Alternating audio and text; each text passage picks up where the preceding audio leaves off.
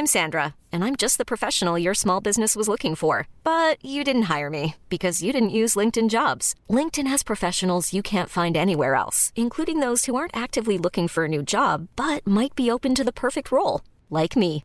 In a given month, over 70% of LinkedIn users don't visit other leading job sites. So if you're not looking on LinkedIn, you'll miss out on great candidates like Sandra. Start hiring professionals like a professional. Post your free job on linkedin.com/achieve today. Porque el mundo actual no se entendería sin la economía y los negocios. Acompaña a Mario Maldonado, el columnista de negocios más joven y objetivo del periodismo financiero, en su programa Bitácora de Negocios.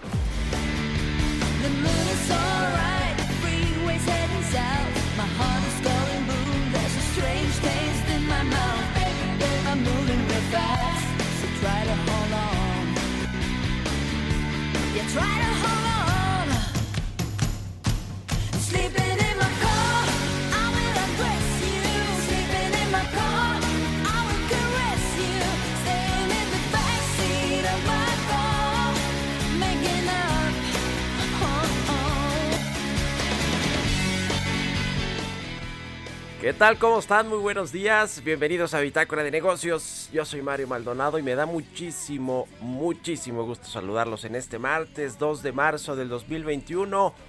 Estamos transmitiendo en vivo desde el Heraldo Radio, en la cabina del Heraldo Radio aquí en la Ciudad de México. Son las 6 con 3 minutos de la mañana y arrancamos como todos los días con un poco de música. Vamos a entrarle ahorita a la información que hay mucho que platicar de los temas económicos, financieros y empresariales.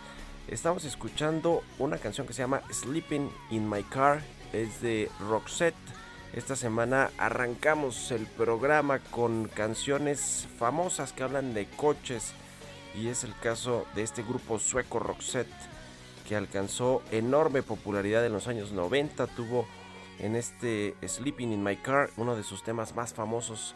Así que bueno, vamos a estar escuchando a lo largo del programa y saludo con mucho gusto a quienes nos escuchan a través de la 98.5 de FM aquí en la Ciudad de México, en Guadalajara, Jalisco por la 100.3 de FM, en Monterrey, Nuevo León por la 90.1 de FM.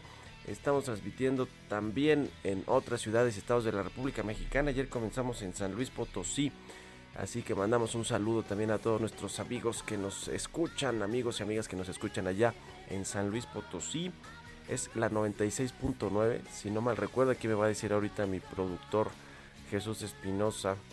Eh, bueno, ya le, ya le estaremos diciendo, pero un saludo a todos, también a quienes nos siguen a través de la página heraldodemexico.com.mx, si es la 96.9 y en San Luis y a todos los que nos siguen en el Heraldo Radio, en este programa Bitácora de Negocios con el que abrimos la barra del Heraldo Radio, así que estamos pues muy contentos en este martes. Ahora sí vamos a entrar a la información, hablaremos con Roberto Aguilar sobre los temas financieros más relevantes. Estados Unidos no compartirá inventario de vacunas como había propuesto México. Ayer ni tocaron el tema en esta reu- reunión entre el presidente López Obrador y Joe Biden, porque ya desde antes dijo Estados Unidos no vamos a compartir nuestras vacunas con México. También es un tema de soberanía nacional, ¿no? Como se lo planteó el presidente con respecto al tema energético. El petróleo interrumpe su racha alcista. La mezcla mexicana está ya por debajo de los 60 dólares por barril. Y Jack Ma, el multimillonario chino, ya no es el hombre más rico de este país de China. Vamos a entrar a esos temas con Roberto Aguilar. Platicaremos también como todos los martes con Ernesto O'Farrill, el presidente del Grupo Bursamétrica, sobre la reflación, qué es y cómo nos está impactando. Hablaremos de esto con Ernesto O'Farrill. También vamos a platicar con Alfonso Ramírez Cuellar, el diputado federal por Morena que fue pues presidente de, eh, de la Comisión de eh, Cuenta Pública de la Cámara de Diputados. Y bueno pues tiene una propuesta para eh, que los eh, ricos del país, las familias ricas o quienes tienen un pa- patrimonio superior a 20 millones de pesos pues paguen impuestos, contribuyan estas grandes fortunas, dice Alfonso Ramírez Cuellar, a reducir los efectos causados por el COVID-19, ya que el gobierno no le entró al apoyo de los desempleados, de las empresas que quebraron con estas políticas contracíclicas, pues ahora se está proponiendo desde la Cámara de Diputados y uno de los diputados relevantes de este, eh, de este partido del presidente Morena, Alfonso Ramírez Cuellar, pues sí, grabar a los ricos eh, con más impuestos, porque pues ya pagan impuestos, pero quieren ponerle entre 2 y 3% a estas eh, fortunas superiores a 20 millones de pesos y de ahí para arriba, eh, las que son más de 100 millones, las de mil millones tendrán pues un impuesto más alto si es que pasa esta iniciativa. Yo creo que no va a pasar, pero vamos a preguntarle eh, los detalles a Alfonso Ramírez Cuellar y también vamos a platicar con Germán de la Garza, socio líder de servicios laborales en Deloitte México, eh, sobre pues este asunto de la subcontratación, qué ha pasado con este tema que parece ser que se quedó pues un poquito en el tintero y va a terminar de discutirse esta regulación al outsourcing en la- segunda mitad del año después de las elecciones. Ricardo Monreal, el presidente de la Junta de Coordinación Política del Senado y coordinador de los eh, senadores de Morena, dijo que es posible que la discusión se vaya al segundo semestre del año, ya veremos qué sucede, pero de que van a regular este tema del outsourcing y de que andan pues con la mira puesta en diferentes empresarios, eso es un hecho y lo ha mostrado así la, la eh, Fiscalía, la Procuraduría Fiscal, la Unidad de Inteligencia Financiera. En fin, vamos a entrarle al tema. Quédense aquí con nosotros en Bitácora de Negocios. Se va a poner bueno, son las 6 con 8 y ahora nos vamos con el resumen de las noticias más importantes para comenzar este martes 2 de marzo.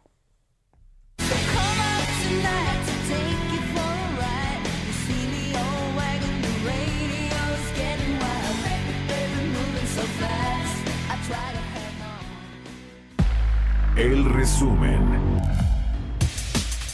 El Consejo Coordinador Empresarial y los organismos que lo conforman condenaron el asesinato de Julio César Galindo Pérez, presidente del Centro Empresarial Coparmex de San Luis Potosí. En un comunicado exigieron a las autoridades el esclarecimiento de los hechos con rapidez, certeza y estricto apego a la ley.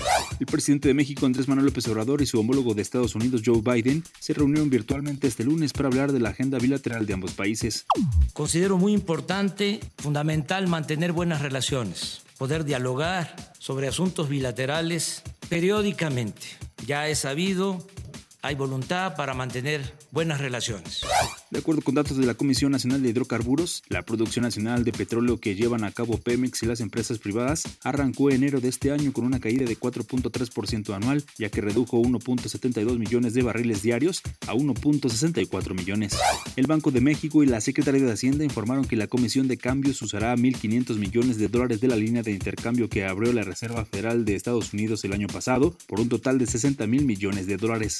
Moody's vio como positivo para fines crediticios de las instituciones financieras que el 25 de febrero del año en curso el Banco de México extendió sus medidas de liquidez y crédito hasta el 30 de septiembre de este año. A finales de este 2021 se celebrará en Ginebra, Suiza, la duodécima conferencia ministerial de la Organización Mundial de Comercio. El calendario y el lugar fueron aprobados en una reunión del Consejo General de la OMC. Bitácora de negocios en El Heraldo Radio. El editorial.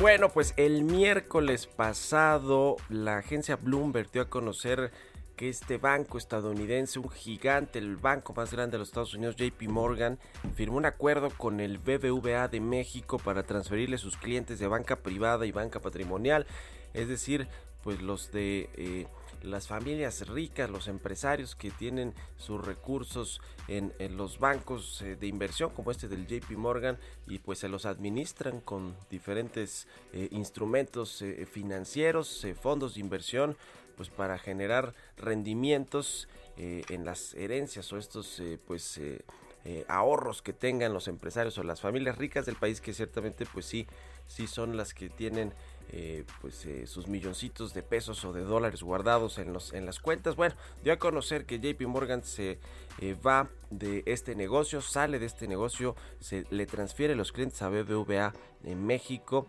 Ya tenían anteriormente algunas alianzas en, este negocio de banca privada, el BBVA de México y el JP Morgan, lo cual facilitó finalmente que se hiciera esta transacción, pero sí levantó pues la ceja de muchos de los inversionistas, eh, de los banqueros, de los empresarios sobre qué es lo que está pasando con el clima de negocios en México, con este cierre de la unidad de banca privada de JP Morgan en México. Hay quien dice que es una pésima señal para el ambiente de negocios en el país, eh, toda vez que pues los bancos y los inversionistas, los mercados suelen adelantarse a pues eventuales crisis de confianza o de eh, pues eh, malas políticas de los gobiernos y que van a generar pues problemas económicos o pues de plano no tienen esta certeza de qué va a suceder en el, con el futuro de uno de los de un país y es el caso quizá de esta salida también de JP Morgan de este negocio aunque se queda pues administrar otros otros tantos como la banca de inversión que, que es ese, pues uno de los principales negocios de JP Morgan. Eh, lo cierto es que, pues sí, esto se suma a la salida de inversión financiera el año pasado por casi 9.500 millones de dólares, que de por sí, pues ya eh, el hecho de que haya sido casi 50% superior lo que salió en, en- en bonos o inversión financiera de inversionistas extranjeros, eh, que haya sido superior al del 2009 cuando ya había habido un éxodo también de inversiones, pues nos habla de que sí, no hay un clima pues muy propicio en México o de confianza para la inversión de eh, pues eh, pues de empresarios de inversionistas. Y ahora con este asunto que vamos a platicar al rato con dipu- el diputado Alfonso Ramírez Cuellar de aumentar esas contribuciones entre comillas fiscales de las grandes fortunas para ayudar a los afectados por el COVID-19 pues le ponen todavía más incertidumbre a este tema de la banca patrimonial y la banca privada en México. Ya veremos si es solamente una estrategia del JP Morgan, como salió de Brasil, también lo hace Estados Unidos de este negocio, o si efectivamente hay un trasfondo de mucha incertidumbre eh, por lo que sucede en México y preocupación por cómo se están llevando a cabo aquí las políticas internas. Ya lo veremos. Y usted qué opina, escríbeme a mi cuenta de Twitter, arroba Mario Mal, y la cuenta arroba Heraldo de México, 6 con 13. Economía y mercados. Roberto Aguilar ya está aquí en la cabina del Heraldo Radio. ¿Cómo está Robert? Buenos días. ¿Qué tal, Mario? ¿Cómo estás? Muy buenos días. Te saludo a ti y a todos nuestros amigos con mucho gusto. Y fíjate que JP Morgan no tenía una, o no tiene una expectativa tan mala de México. Es decir, eh, que también llama la atención, no es que ellos estuvieran pesimistas sobre el desempeño de la economía mexicana, pero sí bastante duros sobre sus análisis de las expectativas. Fíjate que las acciones europeas se tomaban una pausa mientras los inversionistas intentan adivinar el próximo movi- movimiento del mercado de bonos, que es lo que ha estado marcando justamente el desempeño de los mercados de todo el mundo en los últimos días, y un débil dato de ventas minoristas de Alemania, que bueno, pues esto hace más que recordar los efectos secundarios del coronavirus en la mayor economía justamente de Europa. Las bolsas asiáticas cayeron después de una de que un alto cargo chino expresó su preocupación por el riesgo de burbujas en activos de los mercados extranjeros, pero el dólar se mantenía estable junto a los bonos del Tesoro de Estados Unidos. Fíjate que interesante ahora con todo este tema de las vacunas y la reunión de ayer del presidente Andrés Manuel López Obrador con Joe Biden, el tiempo estimado para que Estados Unidos vacune al 75% de su población se redujo de 10 a 7 meses, Mario, al subir el promedio de inoculación diario a 1.8 millones, según estimaciones de, Bloomberg. A la fecha se han aplicado 245 millones de dosis en 107 países, mientras que el número de contagios a nivel global pues alcanzó 104 millones y eh, los decesos desafortunadamente se mantienen en un poco más de 2.6 millones. Y bueno, pues esto que te comentaba, comentaba justamente que la administración de Joe Biden anuló la posibilidad de compartir vacunas con México, diciendo que se va a centrar primero en proteger a su propia población. Las declaraciones de la secretaria de prensa de la Casa Blanca se produjeron antes de la videoconferencia entre el presidente Andrés Manuel López Obrador y Joe Biden, en la que se esperaba se consideraría compartir parte de su suministro de vacunas. Sin embargo, tras el encuentro virtual, ambos gobiernos emitieron un comunicado conjunto donde no se mencionó el planteamiento. Y China pretende vacunar el 40% de su población, estamos hablando algo así como 560 millones de personas para finales de julio. Lo que requiere un aumento significativo de las inoculaciones en un momento en que el país aumenta las exportaciones de vacunas. La proporción actual de dosis de vacunas administradas por cada 100 personas en China es de apenas 3.5, po- 3.5, mucho más baja que la de Israel, Emiratos Árabes Unidos e incluso Estados Unidos. China ha aprobado cuatro vacunas desarrolladas en el país para su uso en la población y había administrado apenas 50.5 millones de dosis hasta el cierre de febrero. Así es que esto también hace pensar, Mario, que primero pues atender la casa y después, si hay alguna eh, producción que se pueda eh, enviar a otros países, pues se hará de esta manera. Como decías tú al inicio, la soberanía pues también implica la parte médica. Y hablando de este tema de salud y el coronavirus, Twitter anunció que va a aplicar advertencias a los tweets que contengan información engañosa sobre las vacunas. Se va a implementar un sistema que podría expulsar a usuarios por violaciones repetidas. La red social comenzó a promover información de salud pública antes de que el coronavirus fuera declarado pandemia, pues ahora busca eliminar el contenido que se demuestre falso o engañoso sobre el virus y que tenga el mayor riesgo de causar daño. Fíjate interesante que desde que se presentó la directriz del coronavirus, Twitter eh, eliminó ya más de 8.400 tweets y advirtió a 11.5 millones de cuentas. Ojalá haya incluido algunas que aquí también proliferan. Y ayer, bueno, los precios del petróleo cayeron alrededor de un dólar, ya que el temor de que el consumo en China se esté desacelerando por el repentino freno de su actividad industrial en febrero y la OPEP pudiera aumentar la oferta mundial, eclipsaron las esperanzas de que las vacunas y un paquete de estímulos económicos de Estados Unidos aumenten la demanda por combustible. El Bren bajó a 63.6 dólares, el W a 60 pun- al WTI a 60.6 dólares y la mezcla mexicana cerró en 59.23.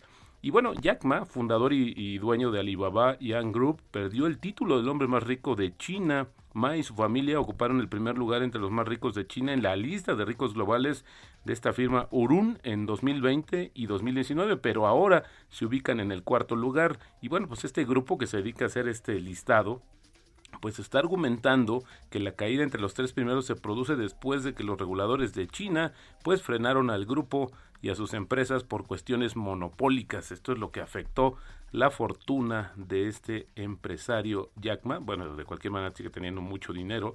Y fíjate que también Continental, uno de los mayores proveedores de autopartes del mundo, va a invertir 72 millones de dólares para ampliar eh, su capacidad en una de, sus plantas, básicamente en San Luis Potosí donde, bueno, pues esto se va a concluir en octubre de 2022 esta ampliación y va a generar 350 nuevos empleos en los próximos tres años, sin duda una noticia también muy relevante. Y el que tiene problemas fuertes es Inditex en España, porque bueno, pues se ha dicho que van a, van a cerrar 1.200 tiendas en todo el mundo y hay protestas porque al parecer el dueño, eh, este multimillonario también español, pues no ha cumplido con los sindicatos sobre la reubicación de puestos de trabajo, pero así es, eh, 700 son- van a ser en Europa los cierres, 100 en América y 400 en otras partes del mundo, así que esta cadena que es la considerada la más grande del mundo en términos la minorista más grande del mundo de ropa, pues va a cerrar 1200 establecimientos. La frase del día de hoy, Mario, ¿cuántos millonarios conoces que han hecho que se han hecho ricos invirtiendo en cuentas de ahorro? Ahora que vamos a hablar del, del tema, pues esto lo dijo Robert Allen, empresario e inversionista y autor de libros como el de negocios y bienes raíces. Bueno, pues él por supuesto que su inversión estuvo centrada en el tema de bienes raíces y no en las cuentas de ahorro. Y el tipo de cambio, Mario, en estos momentos cotizando en 20.67. Pues así las cosas, eh, mi querido Robert. Cerca de 1.500 millones de dólares en eh, ahorros en estas cuentas de banca privada le habría transferido el JP Morgan al BBVA. Es bastante dinero, ¿no? Es, sí, es bastante. Y el tema es que, bueno, va a mantener algunos de los negocios, pero pues este, el de banca privada, eh, que es uno de los más fuertes.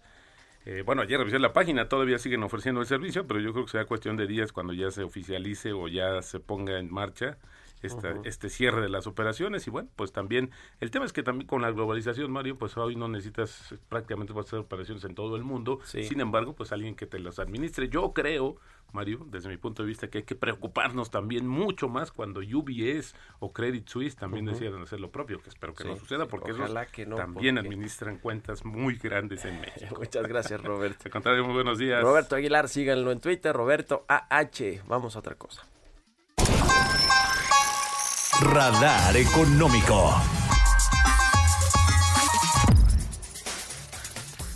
Ernesto O'Farrill, el presidente del Grupo Bursamétrica, ya está aquí con nosotros como todos los martes. La reflación, ¿qué es y cómo nos está impactando, querido Ernesto? Buenos días. ¿Cómo estás, Mario? Muy buenos días a todos. Bueno, pues eh, es un fenómeno que hemos estado observando en los mercados financieros, una reacción en, en contra de una expectativa de una posible inflación, un regreso de la inflación, y eso es a lo que le están llamando la reflation, ¿no? y lo que castellanizamos como reflación.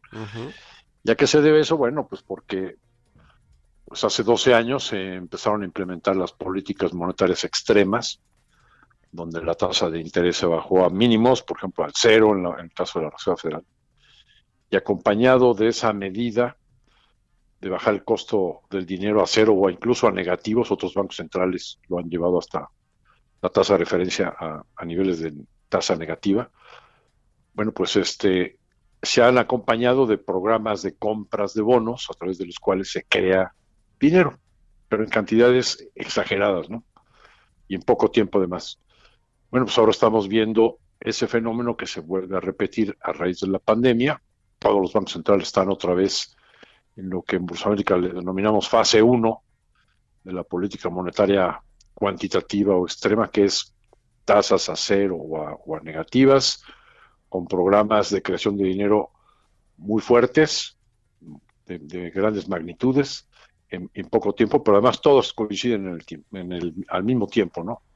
Todos los bancos centrales. Y esto a, a su vez se acompaña de programas de ayuda fiscal que varios países ricos, sobre todo, están eh, ejecutando. Y ahora, como estamos viendo en Estados Unidos, con el incremento de contagios que hubo en diciembre, pues vuelven a echar a andar se- segundas versiones de los programas fiscales y esto empieza a generar un temor de sobrecalentamiento de la economía que se traduce en un incremento en los precios de los commodities. El índice de commodities de Bloomberg, por ejemplo, pues ha subido más de 15% en unas cuantas semanas. Eh, y esto, a su vez, pues genera ese temor a través del cual lo que vemos en los mercados es, por ejemplo, la tasa del bono a 10 años del gobierno americano, de los bonos del Tesoro, ha subido del 0.7 y se ha ido arriba del 1.50. Ujú. Eh, y conforme sube esa tasa, pues vemos que el dólar se fortalece contra todas las monedas. En México lo vimos aumentar desde el 19.90 hasta arriba del 20.80, aunque ahorita eh, anda por ahí del 20.60, ¿no? Pero pues ese incremento en el tipo de cambio se debe a este mismo fenómeno.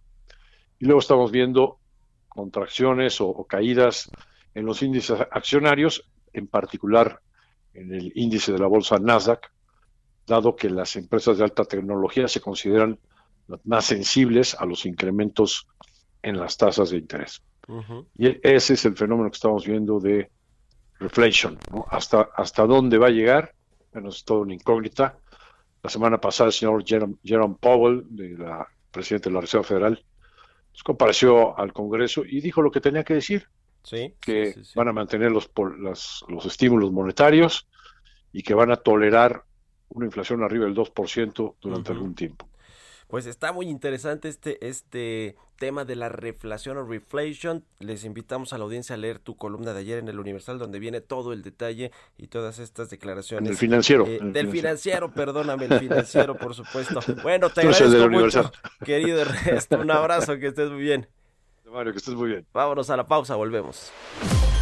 Continuamos en un momento con la información más relevante del mundo financiero en Bitácora de Negocios con Mario Maldonado. Regresamos.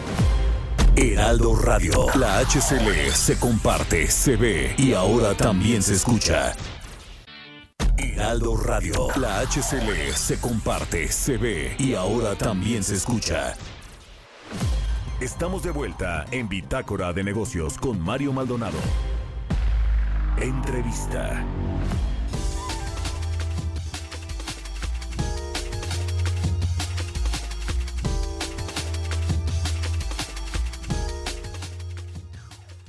Ya estamos de regreso aquí en Bitácora de Negocios. Son las 6 de la mañana con 30 minutos, tiempo del centro de México.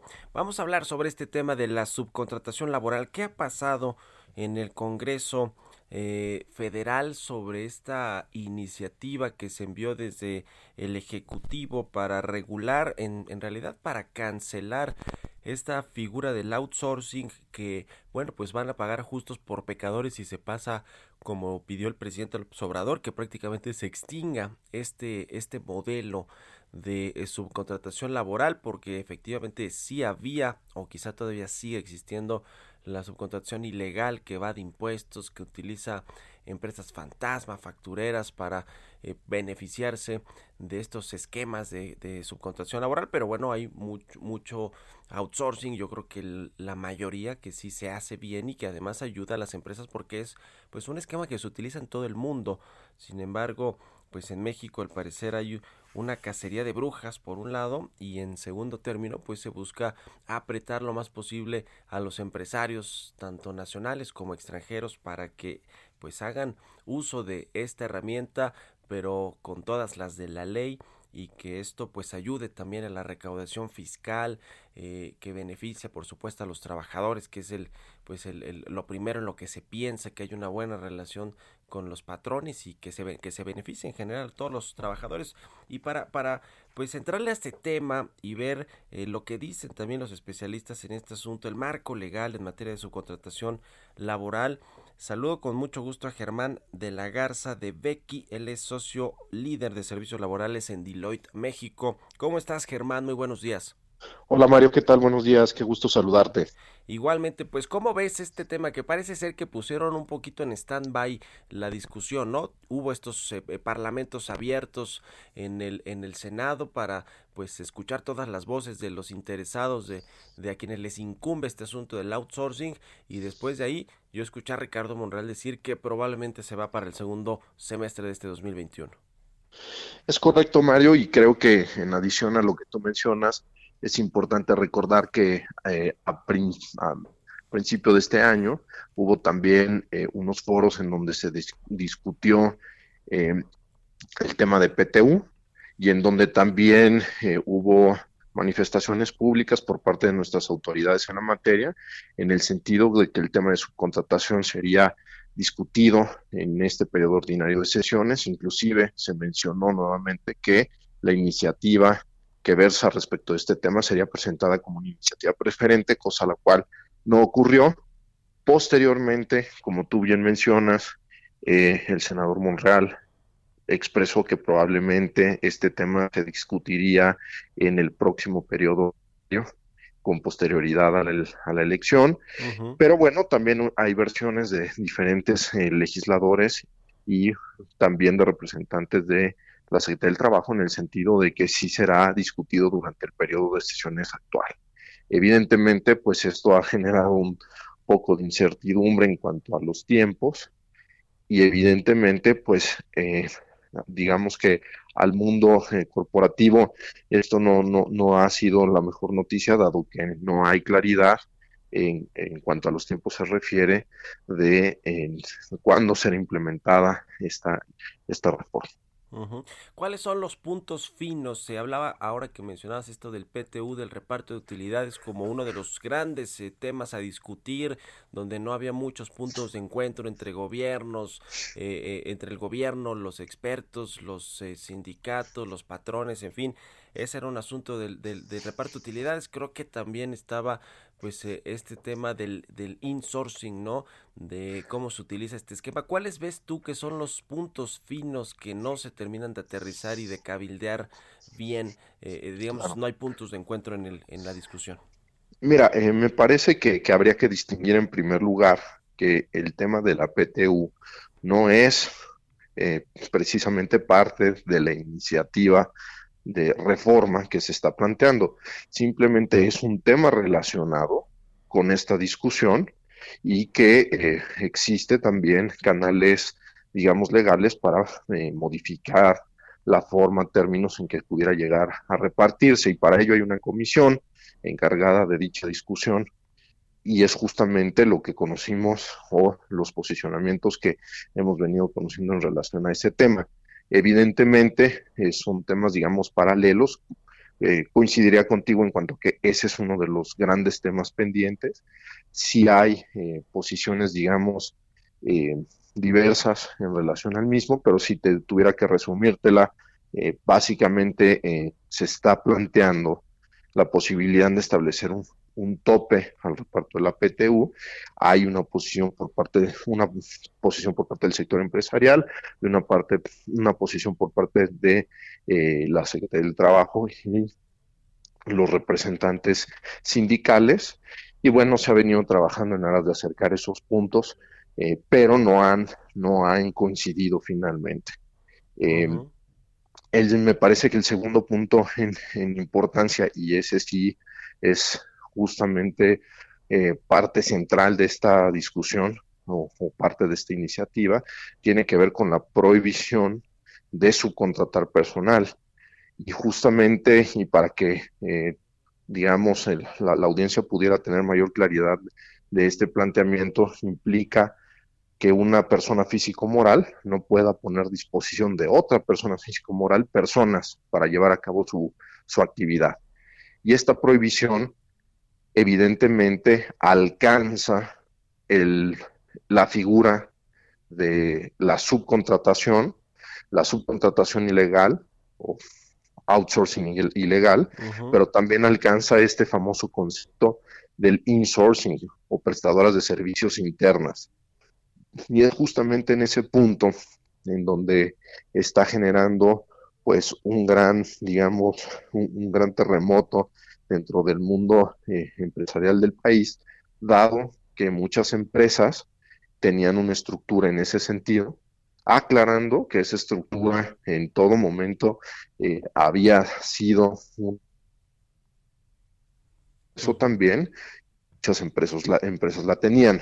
Con esta, si esta iniciativa eh, es aprobada en los términos en, los que está planteada, esa figura sería ilegal.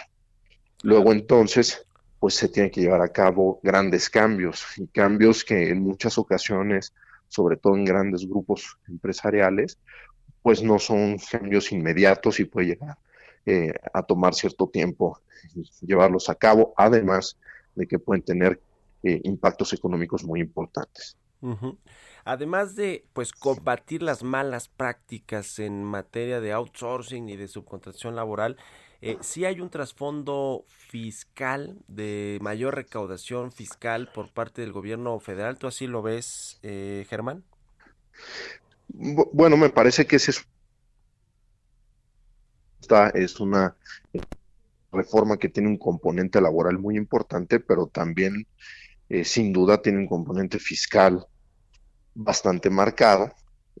Sí creo que eh, ese va a ser uno de los principales, uno de los principales efectos, aunque las repercusiones en caso de que esta iniciativa sea aprobada en los términos que fue eh, planteada, pues van a ser desde el punto de vista laboral, eh, dado que la Secretaría del Trabajo tendrá mayores facultades para poder sancionar a quienes no estén en cumplimiento de- de dicho marco legal. También en materia fiscal, como tú bien decías, dado que eh, las facultades de la Secretaría de Hacienda, específicamente del SAT, pues van a ser eh, bastante, digamos, eh, van a ser bastante rígidas en tema y particularmente una, eh, sobre todo en cuanto a, a la deducibilidad y acreditamiento de aquellas facturas que emitan empresas que presten servicios y que no estén en cumplimiento de lo que establezca en su momento la Ley Federal del Trabajo en esta materia. Que esta iniciativa está planteando también eh, pues repercusiones desde el punto de vista penal, que en algunos casos, y lo subrayo así, en algunos casos pudiera llegar eh, pues a tener inclusive eh, pues eh, impacto y generar una pena privativa de la libertad en, representantes legales, accionistas de las empresas que lleguen a utilizar esquemas de subcontratación que sean considerados como ilegales. Sí, es un tema, ya veremos qué sucede en el Congreso después de que se escucharon a los empresarios, a los patrones, a los sindicatos, eh, a los expertos en materia laboral. eh, sobre este tema de cómo se va a regular el, el outsourcing. A ver si no sucede como con esta iniciativa preferente, que esa sí fue preferente y que envió el presidente López Obrador para reformar la industria eléctrica y que pues los legisladores la, la pasaron así todavía con la mayoría, ¿no? Por supuesto de Morena en las dos cámaras. Eh, ya veremos qué sucede con este asunto del outsourcing, pero también está en, en la primera importancia de los empresarios y los inversionistas. No, ahora, eh, finalmente quiero preguntarte, Germán, ¿tú crees que el hecho de que no se vaya a eh, eh, pues eh, definir en este periodo de sesiones qué sucederá con el outsourcing y el marco legal en, en, en, términos laborales, pues finalmente también es negativo porque deja en incertidumbre a los empresarios eh, con respecto al futuro, sobre si invierten o no, sobre si reabren o no, sobre si eh, hacen una nueva línea de producción, eh, una planta, en fin, todo este asunto. Claro. Mira, yo quisiera eh, verlo en un sentido positivo. Eh, esperaría que los esfuerzos que han venido haciendo las diferentes cámaras empresari- empresariales, representantes empresariales, en el sentido de compartir con nuestras autoridades diferente información del impacto que tendría un cambio eh, de tal magnitud, pues sea tomada en cuenta y pueda, en su caso, incidir en el resultado de esta iniciativa de reforma. Eh, de ser así, pues me parece que se podría llegar o se podría construir un, texto final que no fuera eh, necesariamente negativo. Naturalmente, y como decía en un principio de mi- de- al principio de mi intervención, lo que en este momento afecta, como en muchos otros eh, temas, pues es la incertidumbre que esto genera en el momento, eh, en este momento, dado que no, no permiten tomar decisiones, sobre todo si consideras que no sabemos exactamente qué será lo que va a ser aprobado. Este tema, Mario, recordemos que comenzó a ser discutido desde el mes de febrero del año 2020 y hoy eh, estamos eh, específicamente en el mes de marzo del año 2021 y aún no tenemos claridad al respecto. Pues ya lo estaremos viendo. Te agradezco eh, mucho, Germán de la Garza, socio líder de servicios laborales en Deloitte México, que nos hayas tomado la llamada y muy buenos días.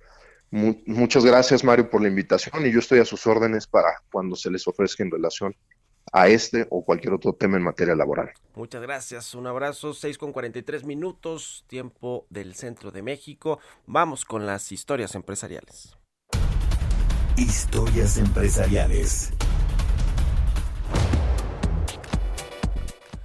Oiga, pues en todo este entramado, este embrollo en el que se metió la familia alemán, los ex dueños de Interjet, eh, al vender la compañía con pues una serie de pasivos importantes, eh, fiscales, con todas las autoridades aeronáuticas, con los arrendadores de aviones, con los aeropuertos, con el que le provee el combustible, la turbocina, aeropuerto de servicios auxiliares, todo mundo, a todo mundo le quedó debiendo la familia alemán, bueno, Interjet, pero pues cuando era eh, propiedad de la familia alemán, después se lo vendieron a Alejandro del Valle, a Carlos Cabal, y se lo terminó quedando Alejandro del Valle. y Parece ser que los 150 millones de dólares que supuestamente le iban a inyectar para capitalizarla, pues nunca entraron. Y ahora la Comisión Federal de Competencia Económica le impuso una multa por una venta anticipada. Vamos a escuchar esta pieza de Giovanna Torres.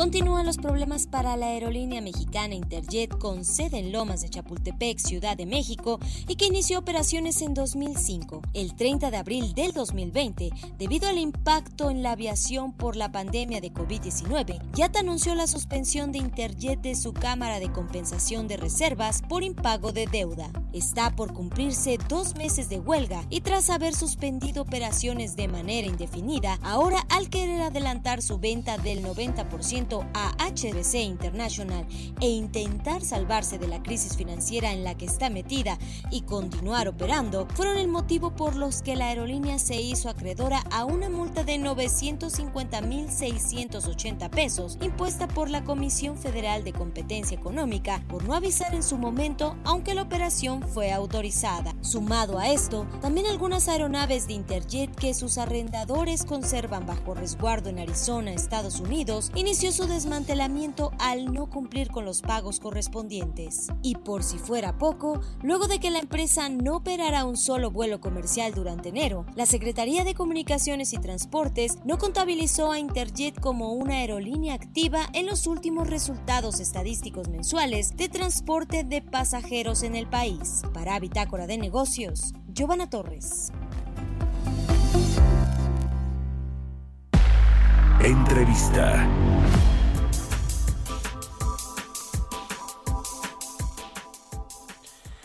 La semana pasada, eh, en, una fracción de Morena, digamos, eh, en la Cámara de Diputados, pues se presentaron una iniciativa, un documento pues en el que se eh, eh, relata más o menos cuál es la intención que se tiene para eh, que las grandes fortunas en México eh, pues paguen más contribuciones y ayuden a reducir los efectos que ha causado el COVID-19 sobre todo a las poblaciones más vulnerables. Es un es un eh, pues eh, una, una iniciativa que, que ya que le, que le eh, eh, pues eh, sigue a algunas otras que se habían presentado también o que sabía de las que se había hablado pues en el pasado para grabar las herencias o ponerles impuestos a los eh, que tienen pues las mayores fortunas arriba de 20 millones de pesos de patrimonio si no mal recuerdo pero para que nos platique todo esto y de cómo viene esta iniciativa que podrían presentar allá en la Cámara de Diputados saludo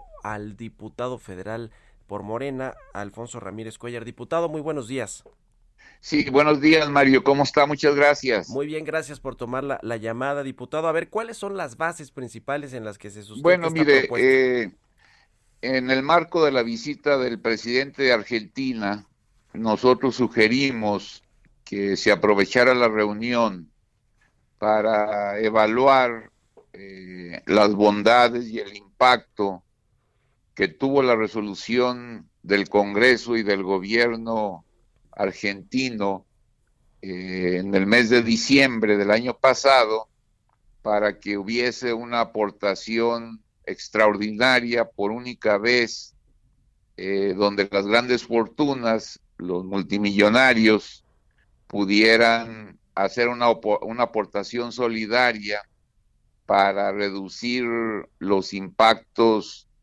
que el COVID ha tenido en materia de finanzas eh, y de esta manera pues poner en marcha eh, nuevas inversiones eh, de tal manera que se fortaleciera el sistema de salud. Este es un ejemplo reciente en ese marco de la reunión de los dos presidentes. Consideramos importante abrir ya un debate, una discusión que nunca se ha querido establecer con claridad y precisión en nuestro país, pero que prácticamente pues los principales pensadores que en estos momentos eh, están desarrollando las nuevas teorías fiscales en el mundo han señalado que eh, un tema de este tipo pudiera ah, ir reduciendo también la desigualdad que se está presentando pues prácticamente en América Latina, en Europa y en Estados Unidos. Eh, creo que este es momento eh, para que en nuestro país se, habla de, se abra de manera formal, seria, pues esta discusión y este debate. A ver, de entrada, diputado, el presidente López Obrador dijo y prometió y juró y perjuró que no iba a haber nuevos impuestos durante su administración. Esto finalmente sería pues una nueva contribución fiscal, ¿no? Porque pues es un impuesto a las a las fortunas, a las herencias o a los patrimonios. Eh, ¿cree Sí, que y este, él fue eh, y ha sido muy insistente, con mucha convicción, ha mantenido la idea de que en el primer trienio eh, el tema fiscal permanecerá como en estos momentos existe.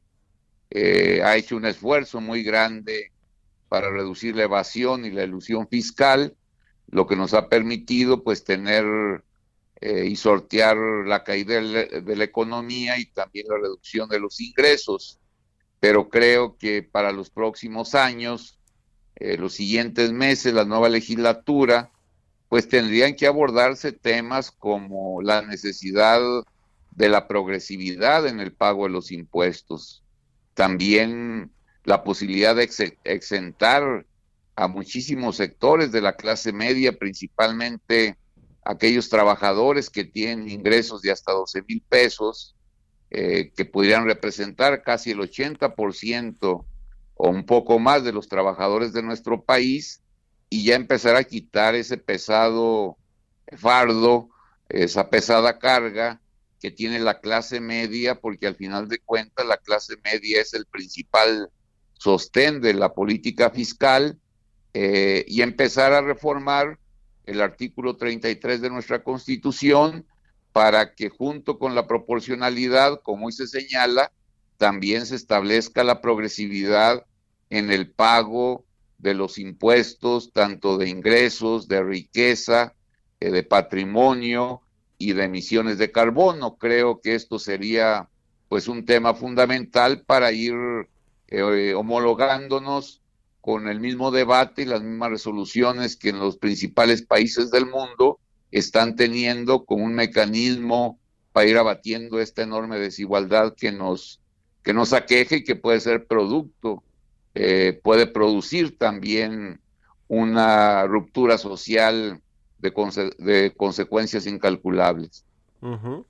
Para presentar esta propuesta, eh, diputado Ramírez Cuellar, ustedes toman en cuenta también estudios como el de la Red Latinoamericana por la Justicia Económica y Social, el del Centro Estratégico Latinoamericano de Geopolítica, donde pues se plantea eh, eh, qué porcentaje eh, o qué tasa de, de eh, Mire, yo he estado puede poner, ¿no? planteando desde el año pasado eh, el tema de que hubiese una institución, yo señalé en su momento que fuera el INEGI, eh, pues también puede ser el Banco de México, encargada de medir la concentración eh, de la riqueza en nuestro país, así como existe un organismo por mandato constitucional que mide la pobreza para que nuestras medidas no sean arbitrarias, veamos desde qué umbrales se puede establecer una progresividad y de esta manera pues tener una justicia fiscal mucho más clara, eh, más este, ordenada eh, y establecer la progresividad. Yo creo que el tema fundamental, el debate principal, ya no es tanto la proporcionalidad, sino la progresividad para que aquellas grandes fortunas, los grandes multimillonarios, pudieran tener mayores aportaciones en estos momentos de emergencia, que pudiera ser por única vez, pero también ya para abrir el debate sobre la progresividad en el pago de los impuestos. Sí. Creo que al mundo, a los países, a nosotros también nos ha hecho mucho daño esa baja eh, desmesurada de impuestos donde las grandes fortunas salieron ganando con el Sí. pretexto de que esto iba a generar mayor inversión y lo único que ha generado en Estados Unidos, en México, toda esta moda, pues fue una mayor desigualdad, desigualdad. una mayor pobreza y una falta de inversión también. Sí, y diputado, ya me quedan 30 segunditos para, para despedir, pero esto no espanta la inversión, no va a espantar más la inversión que de por sí, pues ya salieron 9.500 millones de dólares el año pasado en inversión financiera. No, leí su columna del día de hoy. Yo creo que no, que al contrario estamos este, eh, en la misma discusión pues, de los principales pensadores, de los más actuales, y en el mismo debate que está en todo el mundo para ir abatiendo la desigualdad y para fortalecer y ayudar a la clase media, a la gente más pobre. Pues es un debate interesante, importante. Yo también creo que se debe de dar. Ya lo estaremos viendo si es que eh, pues eh, avanza esta iniciativa que propone. Le agradezco mucho, diputado No, Alfonso al contrario, Mario, muchísimas gracias a usted, muy amable. Muy buenos días, diputado por Morena. Con esto nos despedimos. Llegamos al final de Bitácora de Negocios. Quédense aquí en el Heraldo Radio con Sergio Sarmiento y Lupita Juárez. Nos escuchamos mañana tempranito a las 6. Muy buenos días.